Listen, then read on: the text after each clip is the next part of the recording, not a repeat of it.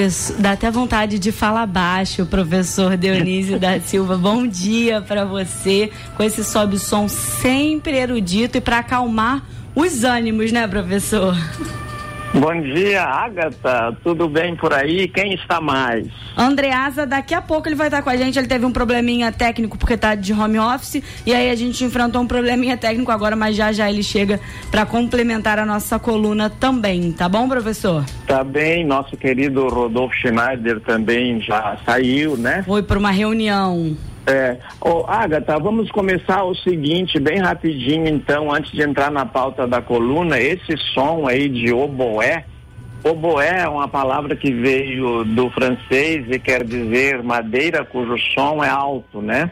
Ele tem uma cena muito importante do, do oboé quando no filme The Mission, a missão, é, ele, o, o, o padre jesuíta vai ser pego pelos índios Guarani, vai ser massacrado e ele puxa essa flauta e começa a tocar uma canção. E daí o Ennio Morricone gravou isso aí, né, com esse saxofonista aí, esse trompetista tão bom é, e dá esse som maravilhoso que você diz muito bem, da vontade de ficar ouvindo. Eu também tenho vontade de parar de falar. É, professor, a gente vai ficar mal acostumado com esse sobe som para relaxar no meio do jornal.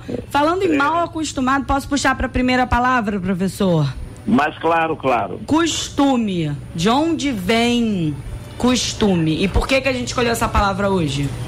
É muito importante a gente escolher essa palavra hoje, porque o costume está muito ligado é, à outra palavra da pauta, que é a lei, e a expressão final, que é a justiça é, cega, né?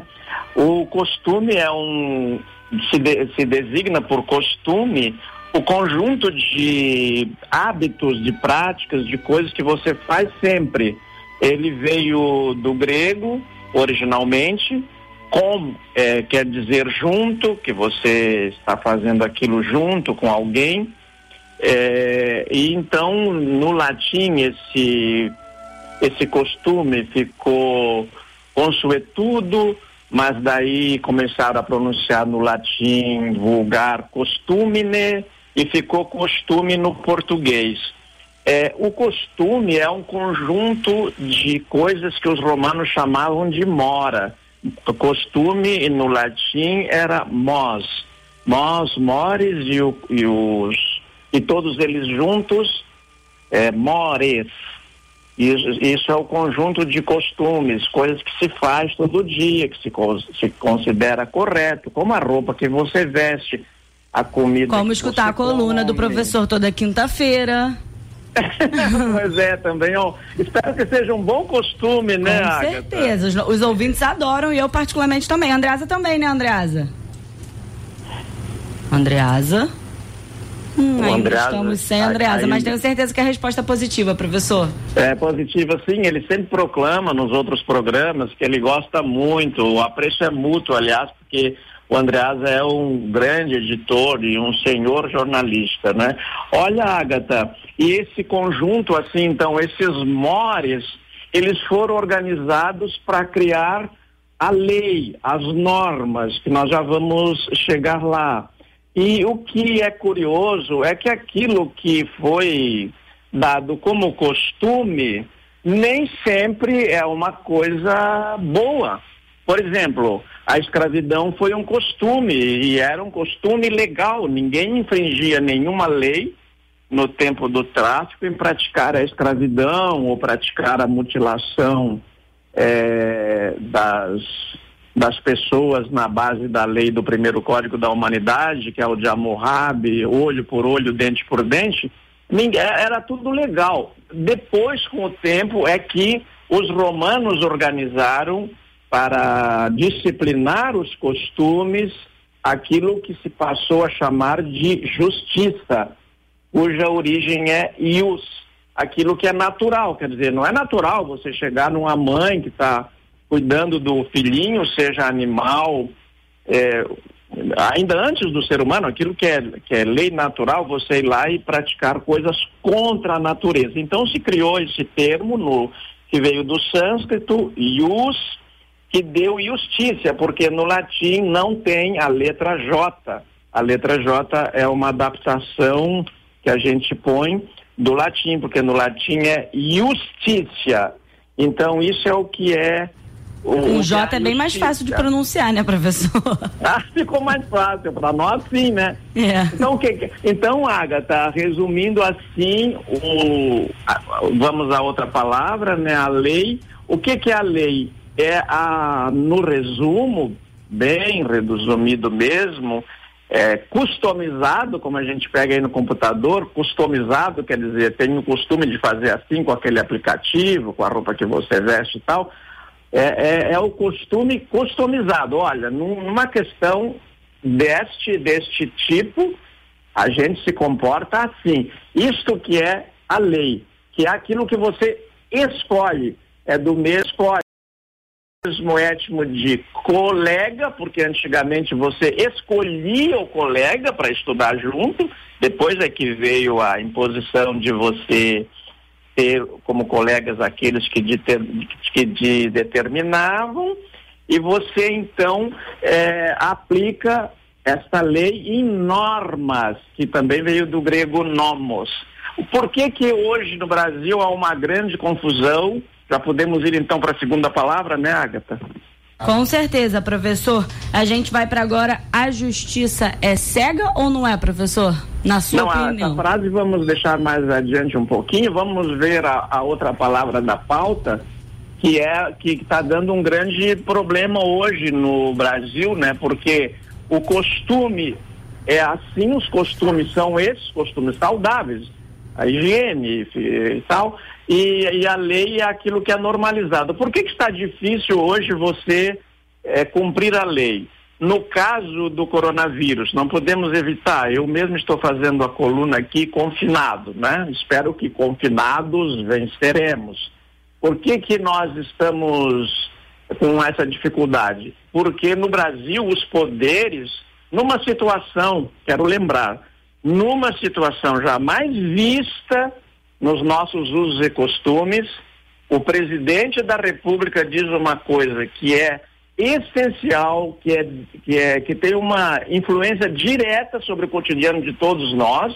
O governador vem, os governadores, né, em cada estado, vêm e contrariam o presidente, dizem que não é assim, e o Supremo Tribunal Federal vem e diz que os governadores estão certos. Olha, na história do Brasil nunca houve uma confusão tal entre lei, costume, aquilo que é norma, aquilo que deve ser seguido. O povo deve estar confuso com tanta recomendação e ordem e ordens contraditórias. Se a gente que tem acesso a todas as informações já está confuso, imagina quem só pesca algumas, né, professor? Realmente está bem complicado. Agora sim vamos para a expressão, professor.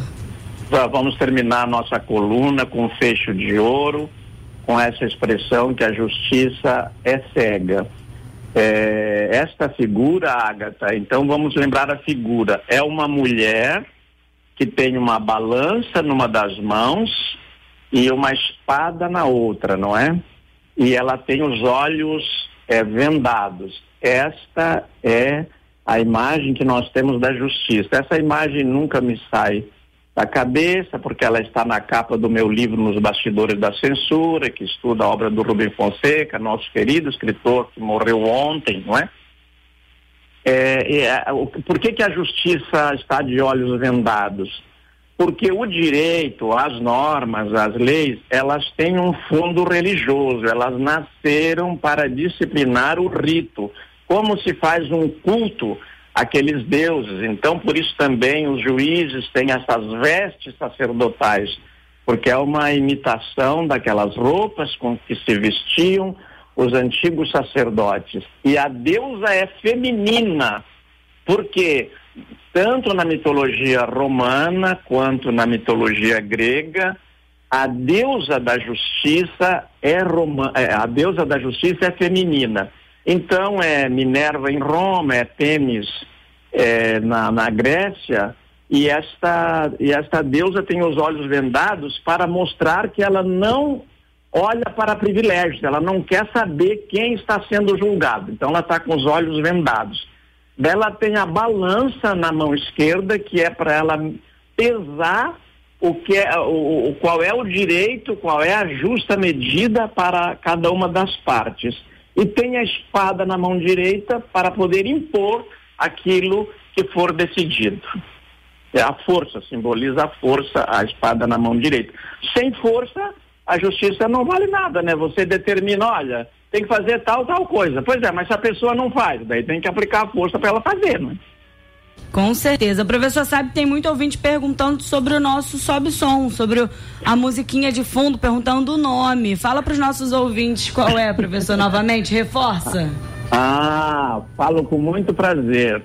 Se você digitar na, no Google é, o nome Ennio Morricone, o maestro italiano, vai aparecer de cara é, várias versões dessa, dessa música. Vamos rodar depois, né, uhum. é, a, a, a Agatha, mais um pouquinho, porque este. Eu vou, eu vou dizer já aqui, ó. Você pode. Você pode clicar no Google Ennio Morricone, vai aparecer várias várias faixas e você pode escolher lá. Não estou vendo aqui. Você tem aí, Agatha? Essa... Oboé de Gabriel. Isso, é o Oboé de Gabriel. É, é, é o. Deixa eu dar uma mais forte ainda. É a trilha sonora, mais próxima. É a trilha sonora do filme A Missão. The Mission. Hum. A Missão. E logo, eu não sei se em português chamou-se A Missão. Eu tenho muitas histórias para contar. Encontrei o produtor desse filme lá no Paraná Falei, mas vocês vão filmar nas cataratas do Iguaçu? Os, os padres jesuítas é, fugiram com os índios quando foram divididas as terras do sul entre Portugal e Espanha, eles fugiram pelo Rio Paraná, não pelo Rio Iguaçu. Eles disseram, ah, sim, ele falou. Ah, sim, mas é, a cataratas do Iguaçu são mais bonitas. o nome do flautista que toca esse oboé, Agatha, é o Henrique, Henrique Chaim Goldsmith. E ele é? toca o oboé de Gabriel.